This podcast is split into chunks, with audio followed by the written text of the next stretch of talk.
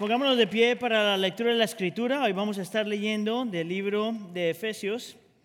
Am, vamos a leer Efesios capítulo 6, de los versículos 10 al 14. Efesios capítulo 6, de los versículos 10 al 14. Si está aquí, diga, aquí estoy. Triste. La palabra del Señor dice así. Por último, fortalezcanse con el gran poder del Señor. Pónganse toda la armadura de Dios para que puedan hacer frente a las artimañas del diablo. Porque nuestra lucha no es contra seres humanos, sino contra poderes, contra autoridades, contra potestades que dominan este mundo de tinieblas, contra fuerzas espirituales malignas en las regiones celestiales. Versículo 13. Por lo tanto, pónganse toda la armadura de Dios para que cuando llegue el día malo puedan resistir hasta el fin con firmeza. Manténganse firmes, ceñidos con el cinturón de la verdad, protegidos por la coraza de justicia. Esta es la palabra del Señor. Permítame orar. Señor, te pedimos que a nosotros exponernos a tu palabra, tú reveles, Señor, la magnificencia y el poder y la belleza de lo que está escrito aquí. Te pedimos, Señor, que tú ilumines nuestra mente y nos permitas ver, entender y creer lo que significa vivir en este mundo donde el enemigo está presente y cómo en Cristo nosotros tenemos lo que necesitamos para resistirlo. Espíritu de Dios, haz tu obra como siempre. Te invitamos y esperamos que te muevas en nuestro medio. Te lo pedimos por favor en nombre de tu Hijo Jesús. Y la iglesia dice, ¿se pueden sentar? ¿Cómo estamos familia? Para pensar este 2020, queríamos, 2020, queríamos empezar a esta serie reflexionando y estudiando en esta sección de la escritura que se conoce como la armadura de Dios.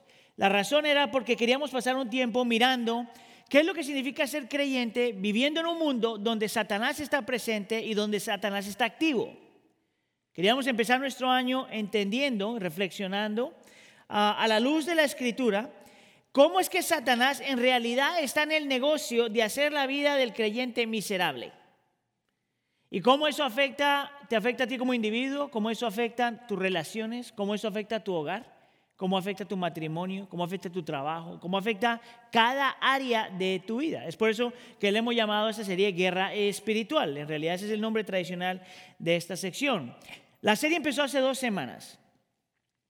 Y hoy vamos a hablar, eh, vamos a estar mirando las primeras dos armas, por decirlo de alguna forma, que el Señor provee en Cristo Jesús que son para el creyente para poder pelear eh, frente a Satanás y sus artimañas, frente al diablo y sus artimañas. Y las dos primeras armas que encontramos en el texto son estas, el cinturón de la verdad y la coraza de justicia. El cinturón de la verdad y la coraza de justicia. Lo interesante aquí es que cuando hablamos de la cinturón de la verdad, y estos son mis dos puntos para el día de hoy, estamos hablando de una verdad, una verdad fundamental. Y cuando estamos hablando de la coraza de justicia, estamos hablando de una doctrina práctica. La primera es una verdad fundamental y la segunda es una doctrina práctica. Vamos entonces con el primer punto, a la verdad, una verdad fundamental. Eh, déjeme entonces empezar eh, haciendo un pequeño resumen, si no estuvo aquí cuando empezamos la serie, de por qué, qué significa que nosotros como creyentes estamos en esta guerra espiritual. Y déjame decirte que tú estás aquí y no eres, creyente, aunque no seas creyente todavía, estás en el proceso, tú también estás parte de esta guerra espiritual. Nadie en realidad se libra y te lo voy a mostrar en un segundo. Y lo que Pablo hace, que fue nuestro primer sermón, de los versículos 10 al 13, te explica por qué es que Satanás es real y por qué es que nosotros tenemos que asumir que él está activo. Entonces, por ejemplo, en el versículo 11 dice esto. Pónganse toda la armadura de Dios para que puedan hacer frente a las artimañas del diablo. Pablo asume que el diablo existe Y Pablo asume que el diablo ah, tiene artimañas, que es activo, que se está moviendo, que hace cosas, que se mueve en lugares que a lo mejor tú ni siquiera lo puedes ver. Ahora, en el versículo 12, él explica a más detalle cómo es que Satanás se mueve. Y utilizan las palabras ah, claves, dice que es, eh, se mueve por medio de poderes, por autoridades, por potestades que dominan a este mundo de tinieblas, por medio de fuerzas espirituales malignas en las regiones celestiales. Ahora, si usted quiere escuchar toda la explicación de eso, tiene que escuchar el sermón que prediqué hace dos semanas. Pero el resumen para todo esto que se dice en el versículo es, es esto. Satanás no solamente es real, sino que Satanás se mueve y obra por medio de personas, en las personas y aún fuera de las personas. Satanás obra en la persona, a través de personas y aún fuera de las personas. Y Satanás utiliza sistemas, estructuras sociales, ideas, todo lo que está en la creación, de cierto punto, ah, lo utiliza para hacer la vida creyente miserable y para destruir todo lo que es bello, bonito y hermoso. Todo lo que el Señor ha creado. Ahorita que estamos hablando de, la dignidad y el valor del ser humano, es de Satanás el aborto. Es de Satanás el racismo. Y él utiliza y obra en personas a través de personas y afuera de personas.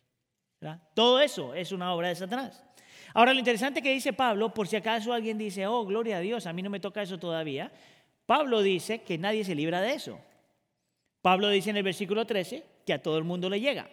Mira lo que dice. Por lo tanto, póngase toda la armadura de Dios para que cuando llegue el día malo, no te dice, por si acaso llega el día malo, cuando llegue el día malo pueda resistir. Esta es la idea. Dios nunca promete que tú no vas a sufrir. Nunca promete eso en la escritura.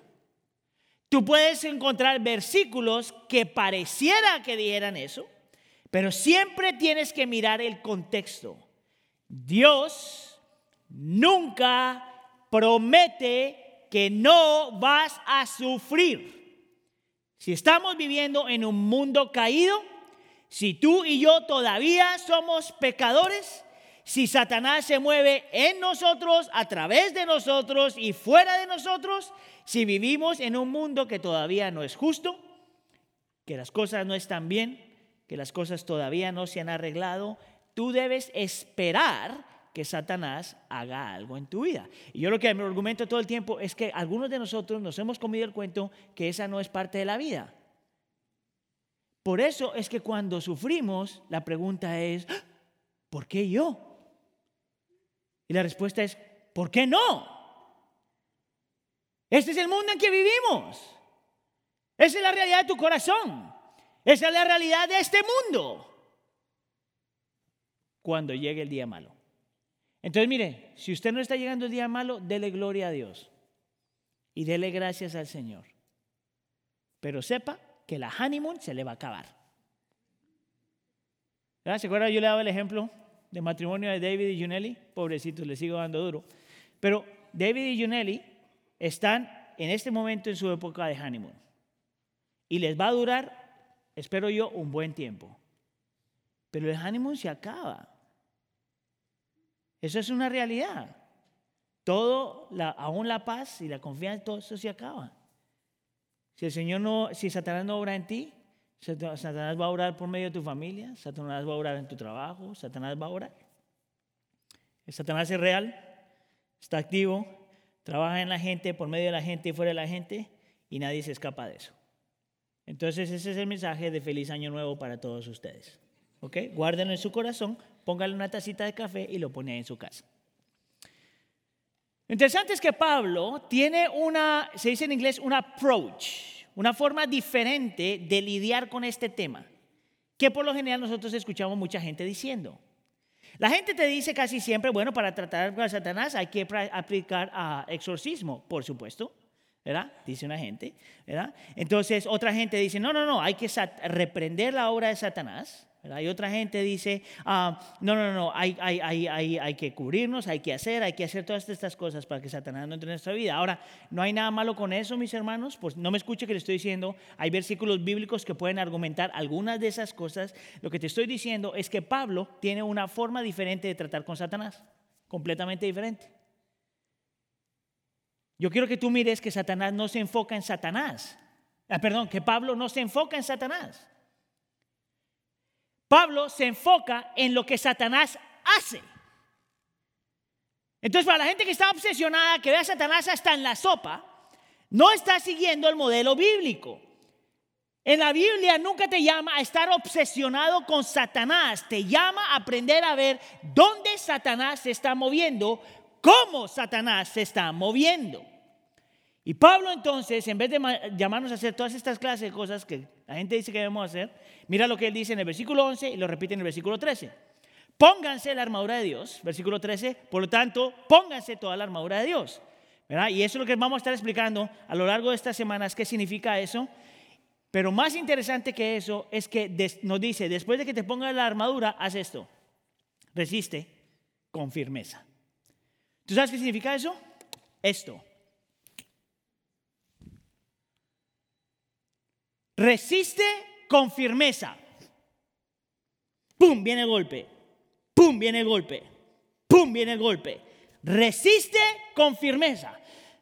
Y te dice algo que parece una paradoja. Una paradoja es cuando son dos verdades que parece que se contradicen. Parece que fue una paradoja porque te dice, ponte la armadura del Señor y está listo para la lucha, pero cuando estés luchando, está firme, quédate quieto. ¡Pum! Que va contrario a lo que nosotros muchas veces pensamos. Nos dice que la forma para ser una forma activa en contra de Satanás, una forma ofensiva en contra de Satanás, una forma defensiva en contra de Satanás es aprender a estar firmes. Firmes. ¿Sabe qué imagen se me venía cuando estaba pensando en esto? Una, un árbol, una palma. ¿Usted ha visto una palma? En medio de la tormenta. Oye, esa palma le meten una cacheteada criminal. ¿Verdad? ¡Pum! ¡Pum! ¡Pum! ¡Pum! ¡Pum! ¡Pum! Y así es que yo veo al creyente. Esa es la vida del creyente. La tormenta siempre llega. La tormenta siempre llega. Si no es por medio de ti, es por medio de tu esposa. Si no es por medio de tu esposa, es por medio de tus hijos. Si no es por medio de tus hijos, es por tus amigos, por tu trabajo, por la sociedad, por el hermanito y la hermanita en la iglesia. La tormenta siempre llega y se siente con la, como la palma en medio de la tormenta. Lo increíble acerca de este árbol. Escucha aquí. No es que tiene una raíz súper profunda porque la raíz es como este vuelo. Yo me puse a hacer tarea.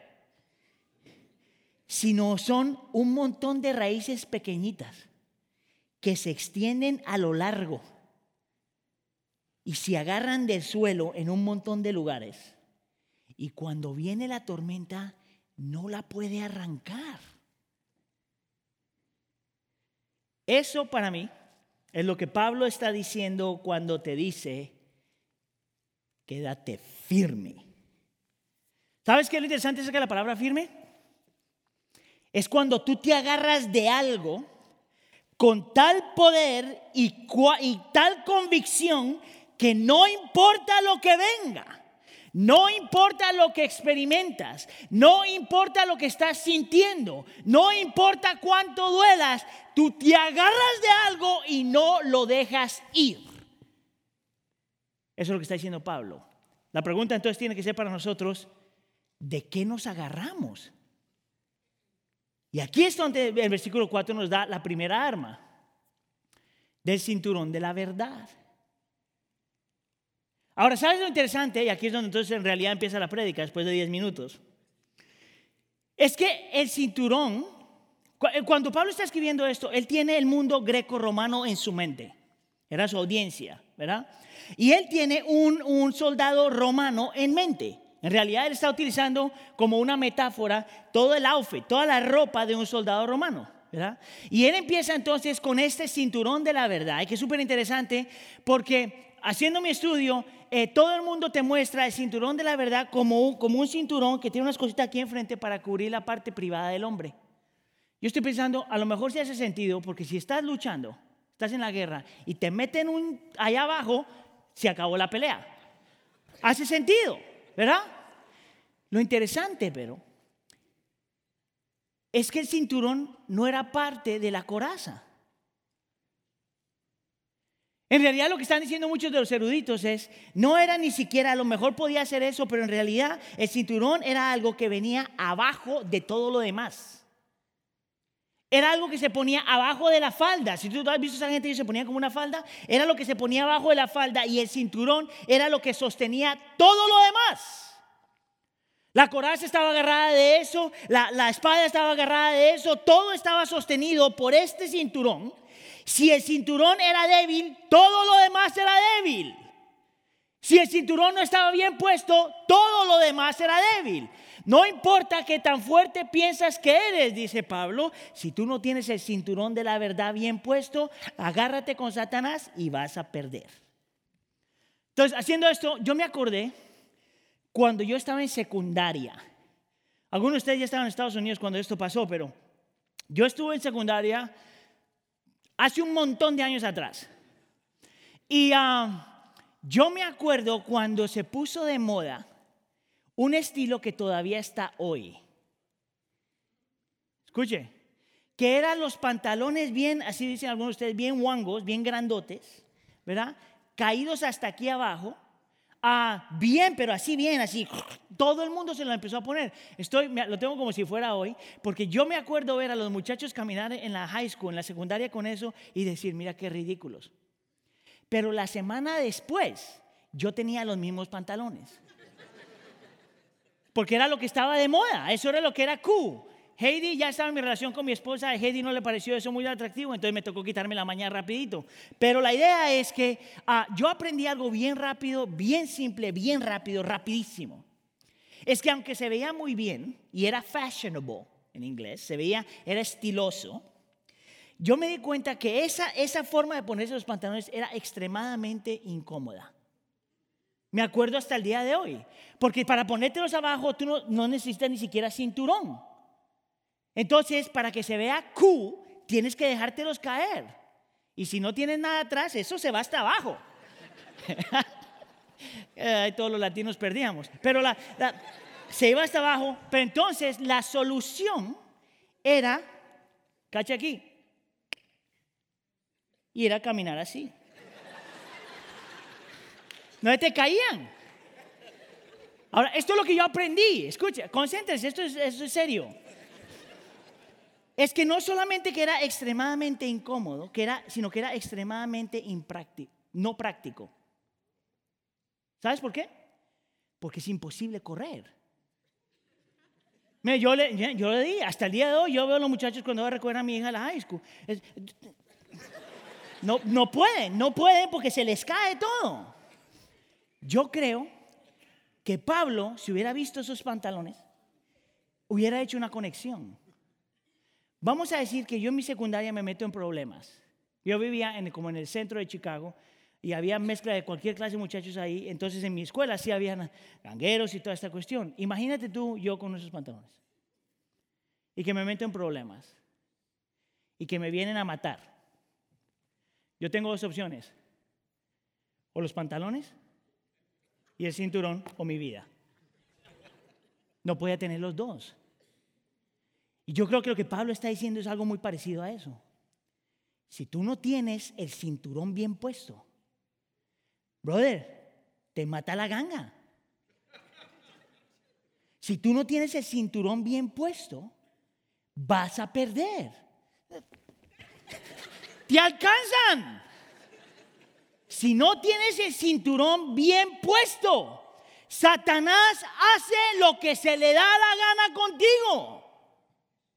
La pregunta es, ¿qué significa ese cinturón? ¿Y por qué Pablo utiliza la palabra verdad? ¿Qué significa cuando Pablo dice, está firme en el cinturón de la verdad? Miren, aquí es donde los eruditos se dividen en dos grupos. Um, porque algún grupo dice que cuando Pablo está utilizando la palabra verdad, está hablando de la escritura, esto, todo lo que está en la escritura, hasta el punto donde Pablo escribió, todo esto que está en la escritura es la verdad. Alguna gente diría que ese no puede ser el caso, porque cuando se escribe esto en el original, el artículo él no está. Entonces como que estoy ceñidos, cinturón de verdad. No la verdad, por decirlo de alguna forma, o el cinturón.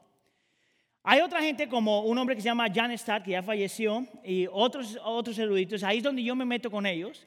Yo creo que cuando Pablo está hablando de la verdad, está hablando de las dos cosas.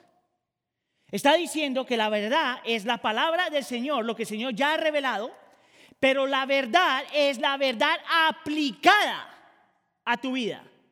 No solamente la verdad como información, sino esa información aplicada a tu vida, que es lo que dicen otros eruditos. De la forma que te lo pongo de esta forma, es la verdad de Dios es algo parecido a esto. El cinturón de la verdad es la verdad objetiva, lo que la escritura dice, utilizada subjetivamente, aplicada a tu vida.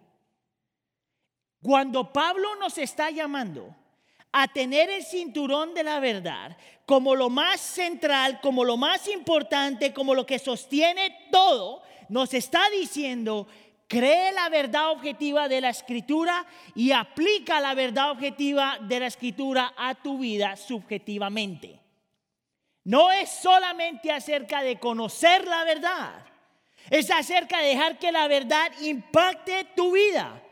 No es solamente acerca de memorizar la escritura, es dejar que la escritura se vuelva fundamental en tu vida lo que te sostiene, lo que respiras, lo que guardas, a lo que te agarras. No es solamente acerca de leer la escritura, sino dejar que la escritura te lea a ti.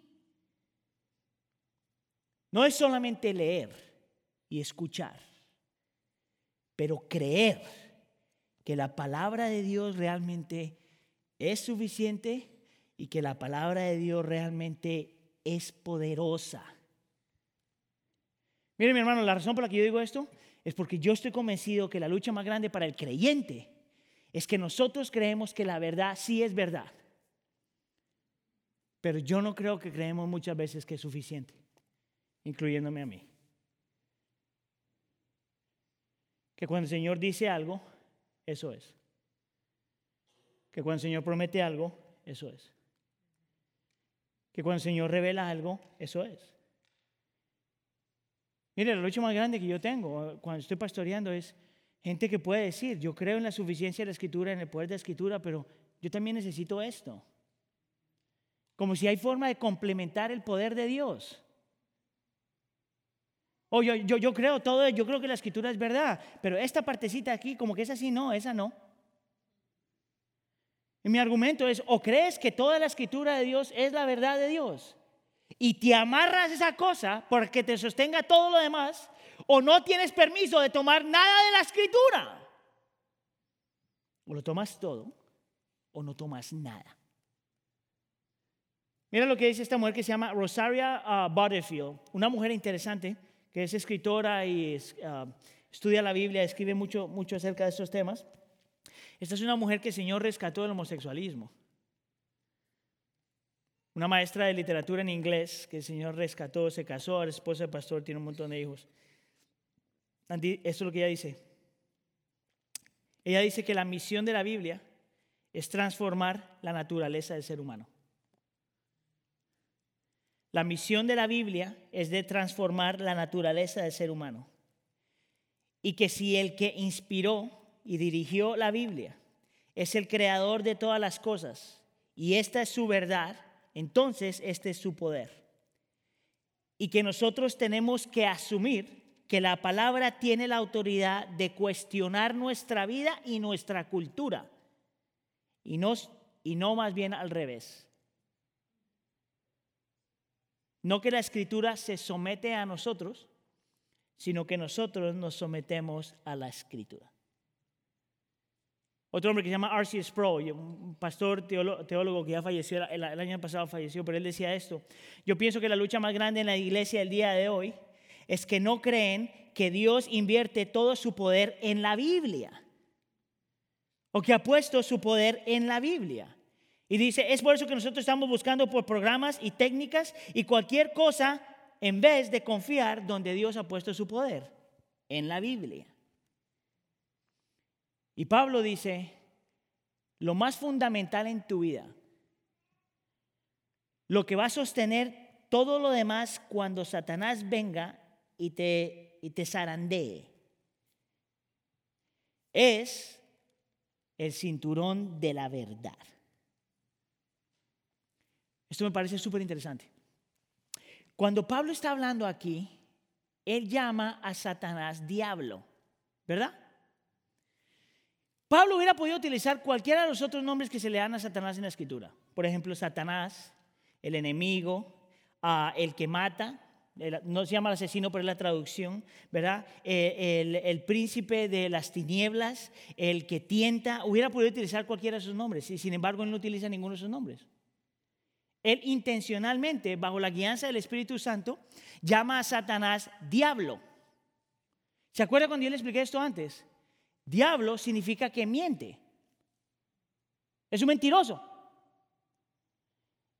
Y te dice que tiene diferentes artimañas. ¿Te acuerdas que yo te decía que eso es donde viene la palabra métodos? Tiene diferentes métodos.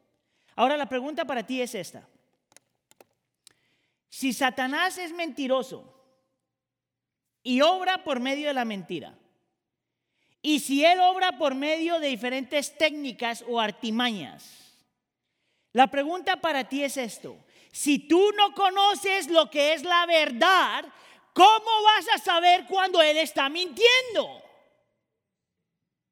Si tú no reconoces qué es la verdad, objetiva y subjetiva, si tú no conoces eso, ¿cómo sabes, cómo no sabes que te está mintiendo? ¿Tú sabes lo que yo he visto? Una cosa que me hace temblar a mí como pastor, es que yo he visto otros pastores, amigos míos, creerse una mentira de Satanás en áreas de su vida, aunque la Biblia es extremadamente clara. Porque es tan fácil pensar que Satanás, que Dios está hablando cuando no está hablando. Mira, hace unos meses yo, yo hice este ejemplo, nunca me he olvidado porque pienso que es exactamente como tiene que ser. Cuando están entrenando a alguien para reconocer lo que es un billete falso, si tú te estás entrenando para reconocer lo que es un billete falso, la gente no te toma y te lleva y te muestra un montón de billetes falsos. Esa no es la forma como ellos trabajan. Ellos toman un billete que es verdadero, real, que no tiene nada de falso, y te invierten y te meten horas de las horas, de las horas, de las horas, aprendiendo, memorizando cada detalle del billete. Cada esquina, cada letra, cada color, cada cosa del billete. Horas y horas y horas y horas. Para que tu mente esté impregnada por lo, por lo que significa un billete de verdad. De tal forma que cuando viene la mentira, tú rápidamente puedes reconocer lo que no es verdad. Pero si tú no sabes lo que es verdad, ¿Cómo le vas a hacer para reconocer la mentira? ¿Sabes tú que esa es una de las razones por las que yo realmente pienso que todo el mundo debe vivir en comunidad? La razón por la que tenemos nuestros grupos de vidas, por ejemplo. Número uno es que yo siento que y sé que todos somos ciegos de alguna forma. Tú siempre necesitas a alguien que te diga y te ayude a ver lo que no puedes ver. Siempre. Entonces, si tu actitud es yo no necesito a nadie, tú estás perdido. No tienes chance. Porque tú eres más ciego de tus propias deficiencias de lo que tú piensas. Uno. Y dos, tú siempre necesitas estar rodeado de gente que te ayude a conocer y aprender la verdad. ¿Tú sabes cuál es el problema de la iglesia moderna? Que cuando hablamos de la Biblia, de estudiar la Biblia, de un sermón, de orar juntos, por alguna razón pensamos que, el Señor se movió en nuestra vida cuando sentimos algo rico. Mira, y el Señor en su gracia hay tantos momentos. Ahorita en la oración yo estaba sintiendo súper rico. Pero esa no es la forma como nosotros nos acercamos a la verdad, ¿tú sabes? La pregunta es, que, la pregunta no es qué me hizo sentir el exponerme a la verdad de Dios. Esa no es la pregunta. La pregunta es, ¿fui equipado hoy en mi entendimiento de la verdad? Porque cuando viene la tormenta y cuando viene Satanás y cuando aplica sus artimañas y cuando empieza a mentir, lo único que te sostiene es su verdad. Lo único que te sostiene es su palabra. Lo único que te sostiene es su palabra aplicada en todas las esferas de la vida. Mire, yo tengo tantos ejemplos en mi propia vida de esto, donde mis emociones me dicen algo aquí, donde mi dolor me dice algo aquí, donde mi lucha me dice algo aquí, donde mis, mis deseos me dicen algo aquí, donde mis sueños me dicen algo aquí. Y Satanás está utilizando lo que yo ya estoy haciendo. Él no, viene, él no es creativo, él no tiene poder de crear. Y utiliza lo que yo le estoy mostrando y me empieza a decir, mira, mira acá, mira allá, mira. Y lo que en realidad, frente al Señor, lo que me sostiene es realmente toda la cantidad de horas, toda la cantidad de minutos que en que yo me meto en esto y puedo contrarrestar la mentira con la verdad. No hay otra forma. Mire mi hermano, lo que estamos haciendo aquí, esto determina la diferencia entre vida y muerte para usted. Cada que usted abre la escritura es lo que determina la diferencia entre vida y muerte. Es que tú sabes, que tú conoces, cómo el Espíritu de Dios está iluminando tu mente. No, no te llama a ti la atención, vamos a ver si usted, yo soy el único, pero no te llama la atención a ti, que por lo menos a mí y a algunos que conozco, cada que me quiero sentar a estudiar la escritura, cada que quiero venir a la iglesia, cada que quiero estudiar algo, aprender algo, se me empiezan a ocurrir todo lo que no he hecho. Me acuerdo de todo lo que me falta hacer. Me da ganas de responder todos los emails. Me da ganas de ir a mirar a mi esposa y a mis niñas. Me da ganas de ir al gym. Me da ganas de todo. ¿Tú sabes por qué? Porque Satanás se mueve para que tú no puedas amarrarte y ceñirte con la verdad. ¿Sabes por qué nosotros tenemos tantas doctrinas tan torcidas?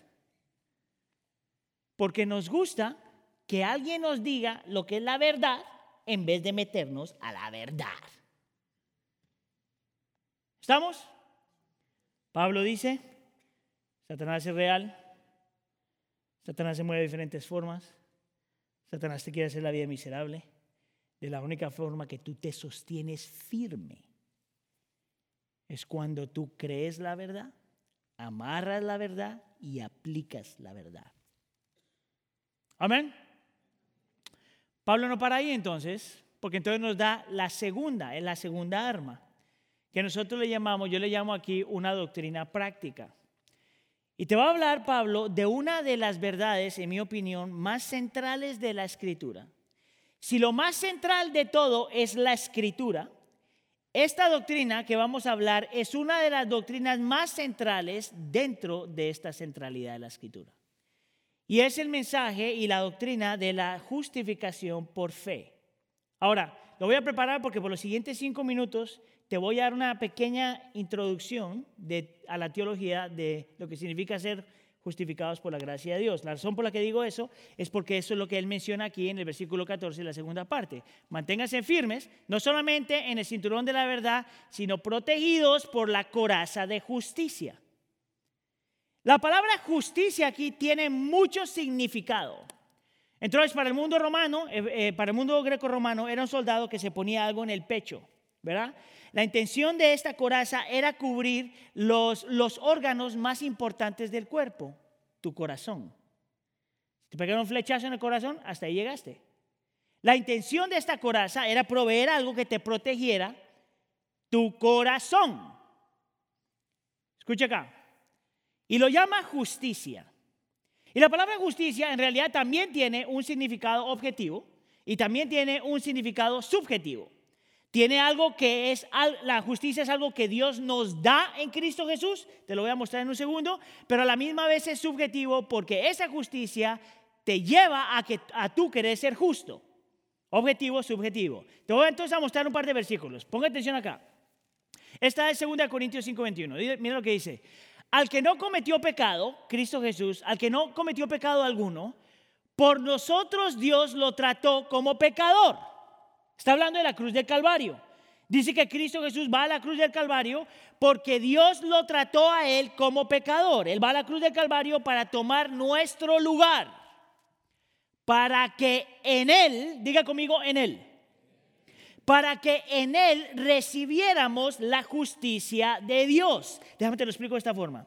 Cuando Cristo va a la cruz del Calvario, él toma lo que nosotros no merecemos. Y en cambio nos da la justicia que Él tiene. En la cruz de Calvario, Cristo Jesús es tratado como un pecador. Y nos da a cambio los beneficios como si no hubiéramos sido pecadores. En la cruz de Calvario, Él toma nuestro lugar y nos regala el suyo.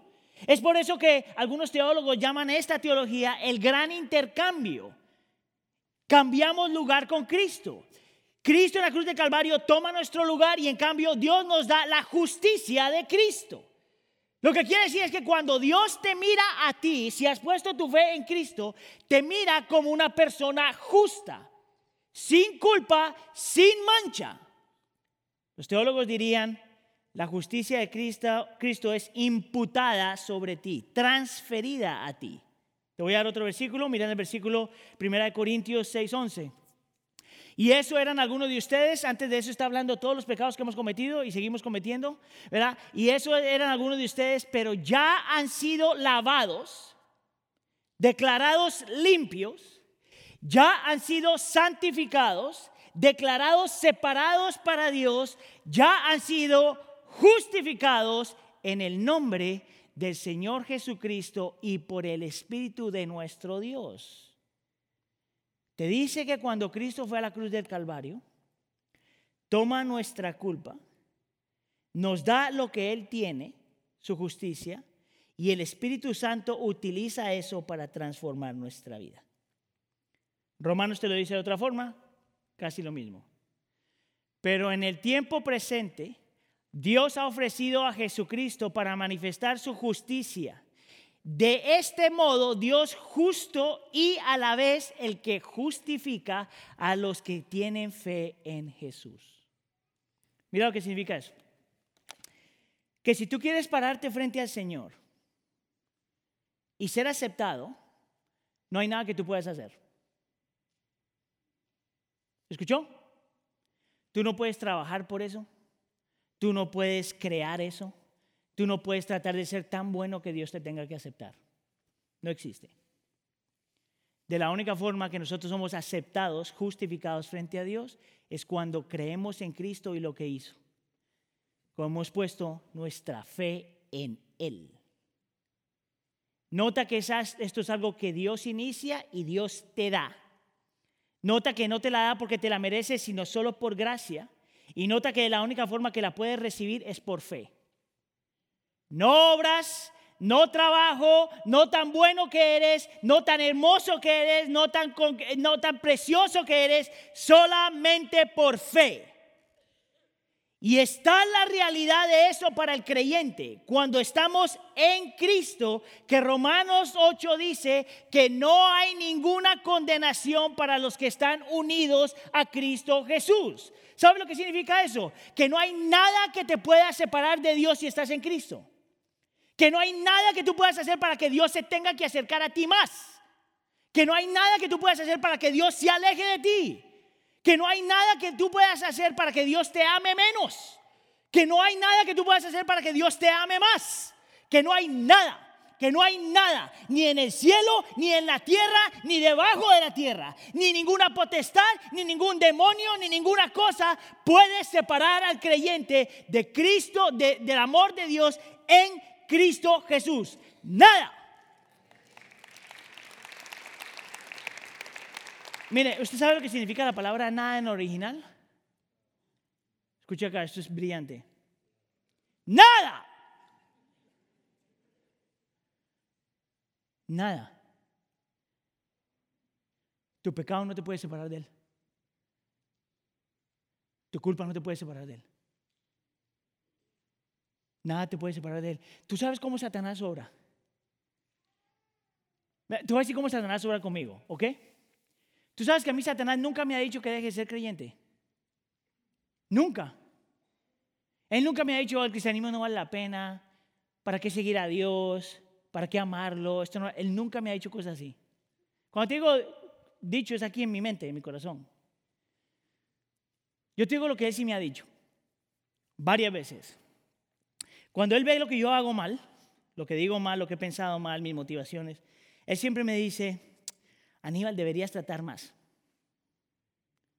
¿Sabes qué, Aníbal? Debería leer la Biblia más, deberías orar más, deberías servir más, deberías ser mejor hermano, deberías ser mejor padre, deberías ser mejor esposo, deberías ser mejor hijo, deberías ser mejor pastor.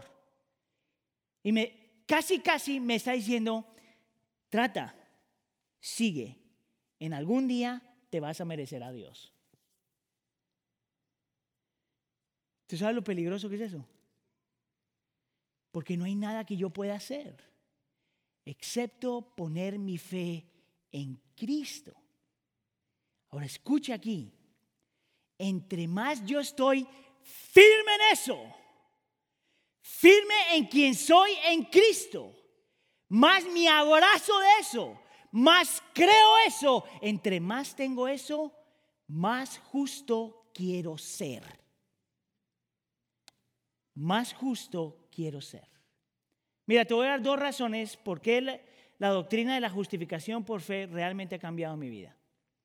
La primera razón es por eso, porque yo descubrí que la libertad para yo querer agradar al Señor, la libertad de querer odiar mi pecado, la libertad para estar cansado de mi pecado, la libertad para decir yo no quiero vivir más así, no fue yo tratando de ser mejor, sino aprendiendo a estar firme en quien ya soy en Cristo. Es por eso que mi definición para la coraza de justicia es esta. La coraza de justicia es el estar justificados por Dios en Cristo, regalado, imputado, transferido, y el vivir justamente para Dios por Cristo. Miren, hermano, ustedes todos saben esto, solo que no lo practican. Dime tú, ¿por qué tu hijo, por qué tus hijos te aman? Mejor dicho, ¿cuándo los empezaste a amar? Yo te digo cuándo los empezaste a amar. Antes de nacer. ¿Y por qué te aman ellos? Porque tú los amaste primero. La razón por la que nosotros queremos vivir vidas de justicia, ser justos, santos, puros, es porque ya somos santos, puros en Cristo Jesús. Mire, esto a mí me ha salvado la vida. El religioso te dice, tú tienes que hacer, tú tienes que hacer, tú tienes que trabajar, tú tienes que darle duro. Dios te va a aceptar algún día. Pablo dice, esa es mentira de Satanás. Si tú has puesto tu fe en Cristo, tú ya fuiste justificado, tú ya fuiste aceptado, tú ya fuiste amado, tú ya fuiste redimido. Vive de acuerdo a lo que tú ya eres. Agárrate de eso. Y la segunda razón por la que esta doctrina realmente ha salvado mi vida es porque me quitó la presión de tener que probarle a nadie algo que no soy. Mira, te voy a hacer 10 preguntas, ¿ok? La intención de estas preguntas es hacerte sentir culpable. Pero después de nada, pero después de que te sientas culpable, yo quiero que tú vuelvas a Cristo para ver lo que tienes en Él si eres creyente. Escucha acá. ¿Por qué te importa tanto los títulos, lo que logras, lo que puedes conquistar? ¿Qué estás tratando de probar? ¿Por qué te importa tanto? ¿Por qué te sientes tan miserable cuando la gente no te acepta o te aprecia de la forma que tú piensas que ellos deberían hacerlo? ¿Qué estás tratando de probar? Porque tienes esta necesidad de defenderte a cada rato. ¿Qué estás tratando de probar? ¿Por qué tenemos esta tendencia a compararnos con otras personas? ¿Qué estás tratando de probar? ¿Por qué luchamos pretendiendo algo que no somos? ¿Qué estás tratando de probar? ¿Por qué esta necesidad de siempre estar en lo correcto? ¿Qué estás tratando de probar? ¿Por qué nos cuesta tanto reconocer que estamos mal? ¿Qué estás tratando de probar? ¿Por qué esta necesidad de siempre tener que ganar? ¿Qué estás tratando de probar? Porque es que el contentamiento con lo que eres y tienes no es suficiente. ¿Por qué lo que tienes y eres no es suficiente? ¿Qué estás tratando de probar? Escuche para los padres. ¿Por qué te importa tanto lo que la gente piensa de tus hijos? ¿Qué estás tratando de probar? ¿Qué le estás pidiendo a tus hijos que hagan para que la gente piense diferente de ellos? ¿Qué estás tratando de probar? ¿Por qué tienes tanto pavor a que nadie te vea? O que todos te vean. ¿Qué estás tratando de probar? Mira, nosotros somos como una niña que tiene esta necesidad tan criminal de ser aceptada, que va y se presenta en la escuela y hace su presentación y todo el mundo la aplaude y todo el mundo dice que tremenda obra y qué niña tan increíble y la mamá se acerca y le dice, ¿viste mi amor? Tú vale la pena, mira lo que todos ellos piensan de ti. Pero en su corazón ella tiene una lucha más grande. La lucha no es lo que la gente pensaba de ella. Su lucha era lo que su mamá pensaba de ella. Y le dice a su mamá, yo sé lo que ellos piensan, pero ¿qué piensas tú? Nosotros como seres humanos, en el centro de nuestro corazón, siempre, nos, siempre tenemos la pregunta, Dios, ¿qué tú piensas de mí? Y hacemos esa pregunta porque se nos olvida. Se nos olvida que Dios es grande y la gente pequeña. Se nos olvida que la opinión de la gente no importa en realidad. La única opinión que vale la pena es la de Dios. Se nos olvida que nosotros en Cristo, Dios encuentra placer en nosotros porque estamos en Él. Se nos olvida que en Cristo Dios nos encuentra realmente aceptables y preciosos porque estamos en Él. Se nos olvida que Dios nos, nos ama tanto a nosotros si estamos en Cristo como ama a su Hijo. Se nos olvida que en Cristo Jesús no importa si la gente nos ignora, Dios nunca, nunca te ignora. Se nos olvida que nosotros no tenemos por qué justificar nada porque ya hemos sido justificados. Se nos olvida que aun cuando perdamos, no somos perdedores porque estamos en Cristo. Se nos olvida que no importa cuánto hagas, qué tienes o no tienes, tu valor radica en que estás en Cristo. Se nos olvida que Dios te ama con tal y con tal fuerza y con tal entrega que envía a su Hijo a vivir la vida que no has vivido, a morir la muerte que merecías y a resucitar para darte lo que no te merecías. Se te olvida. Se me olvida. Y Pablo dice, ¿sabes tú cómo solucionas eso? Agárrate de eso Agárrate de eso hasta que lo creas. Mira, al final del segundo servicio hoy en inglés y me acercó un hombre y me dijo, Aníbal, no estoy sintiendo al Señor. He perdido el gozo de la salvación. ¿Cómo recupero eso? Y mira mi respuesta. Métete con el Señor. Acércate a Él aunque no sientas nada. Acércate a Él y cree en lo que la Escritura dice porque te toca.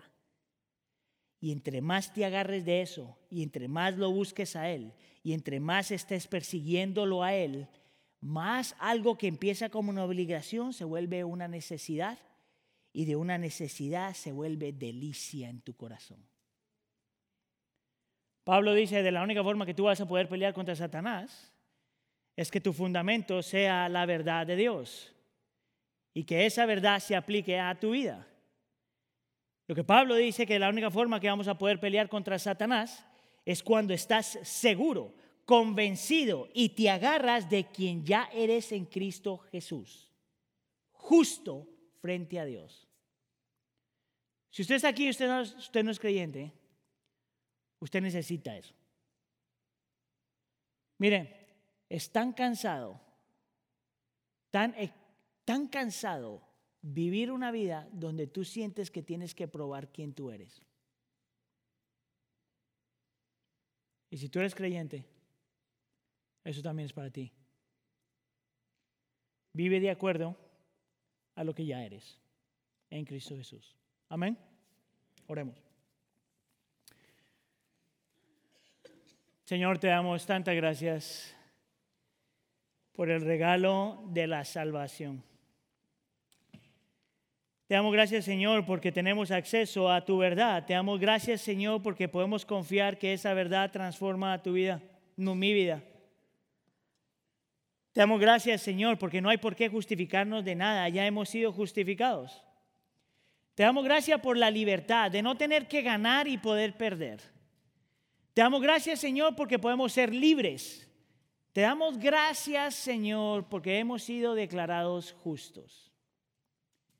Yo te pido, Señor, en nombre de tu Hijo Jesús, que si hay gente aquí que nunca ha experimentado esa verdad, tú haz tu obra. Que tú reveles y traigas convicción. Te pido, Señor, si aquí hay creyentes que no están viviendo a la luz de eso, por favor, da libertad. Tráelos una vez más. Enséñanos, Señor, a estar firmes en aquellas verdades que nunca cambian. En nombre de tu Hijo Jesús.